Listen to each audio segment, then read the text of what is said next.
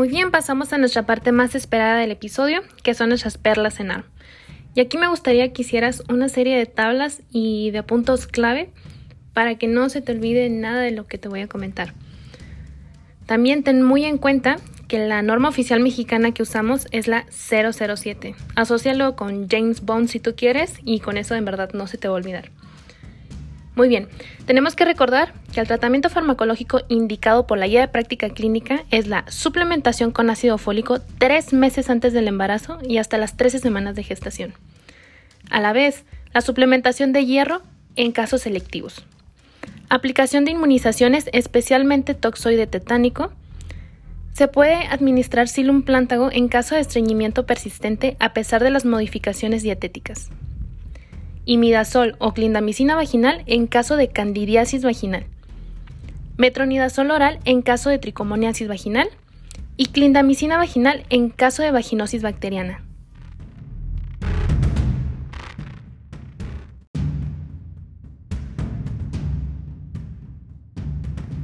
Muy bien, ahora sí, sobre la tablita que te comentaba, vas a poner tres columnas en particular.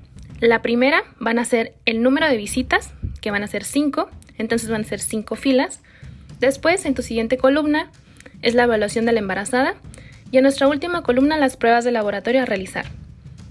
En la primera visita, que son menos de 14 semanas de gestación, en tu evaluación de embarazada vas a poner historia clínica completa e identificación de riesgos, evaluar la edad gestacional y un ultrasonido entre las 11 a 13.6 semanas de gestación. A la vez, evaluación de signos vitales y verificar el esquema de vacunación. Las pruebas de laboratorio a pedir son la citometría hemática, el grupo sanguíneo y el RH. Un examen general de orina, BDRL y VIH.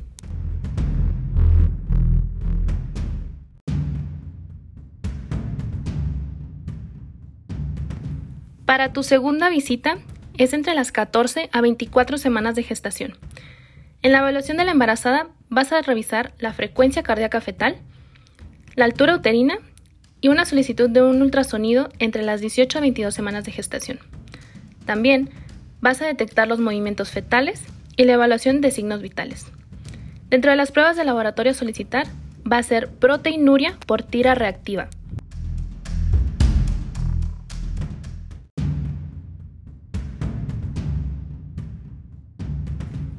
Tercer consulta prenatal, entre las 24 a 28 semanas de gestación. Aquí en la evaluación de la embarazada va a ser la frecuencia cardíaca fetal, altura uterina, aplicar inmunoglobulina anti-D a las 28 semanas de gestación en caso de pacientes RH negativas no sensibilizadas. De igual forma, la revisión de los movimientos fetales y la evaluación de los signos vitales.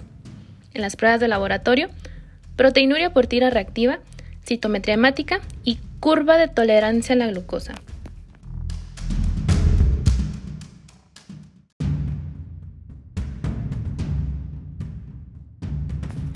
Cuarta consulta prenatal, entre las 28 a 34 semanas de gestación. Aquí se evaluará la frecuencia cardíaca fetal, la altura uterina y la evaluación de la salud fetal. Asimismo, los movimientos fetales, evaluación de signos vitales de la madre, y en las pruebas de laboratorio, una proteinuria por tira reactiva. En nuestra quinta consulta prenatal, entre las 34 hasta las 41 semanas de gestación, se hace una evaluación de la frecuencia cardíaca fetal, la altura uterina y valora la presentación fetal. Asimismo, los movimientos fetales, evaluación de signos vitales y evaluación de la salud fetal. Las pruebas de laboratorio a realizar serían la proteinuria por tira reactiva.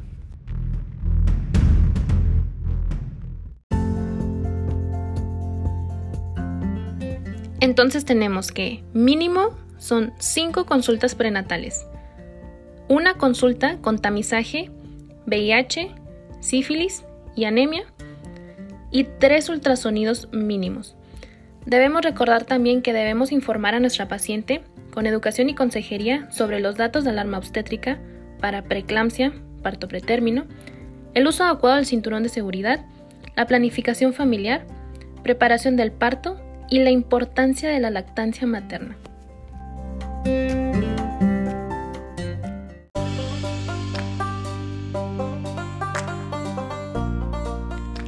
Pasando a nuestras posibles preguntas, la número uno sería, según la norma oficial mexicana, ¿cuántas consultas de control prenatal deberá tener toda paciente embarazada?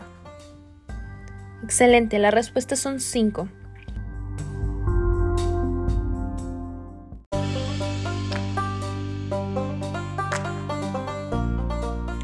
¿A qué edad gestacional es audible la frecuencia cardíaca fetal mediante el Doppler portátil y con el estetoscopio obstétrico?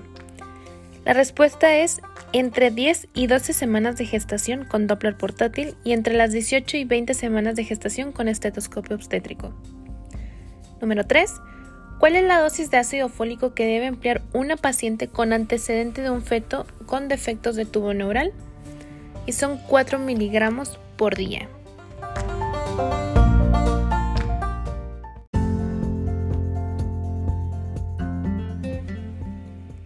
Con esto daríamos por terminada nuestra revisión del tema.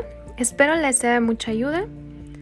Recordemos que donde quiera que se ama el arte de la medicina, se ama también a la humanidad.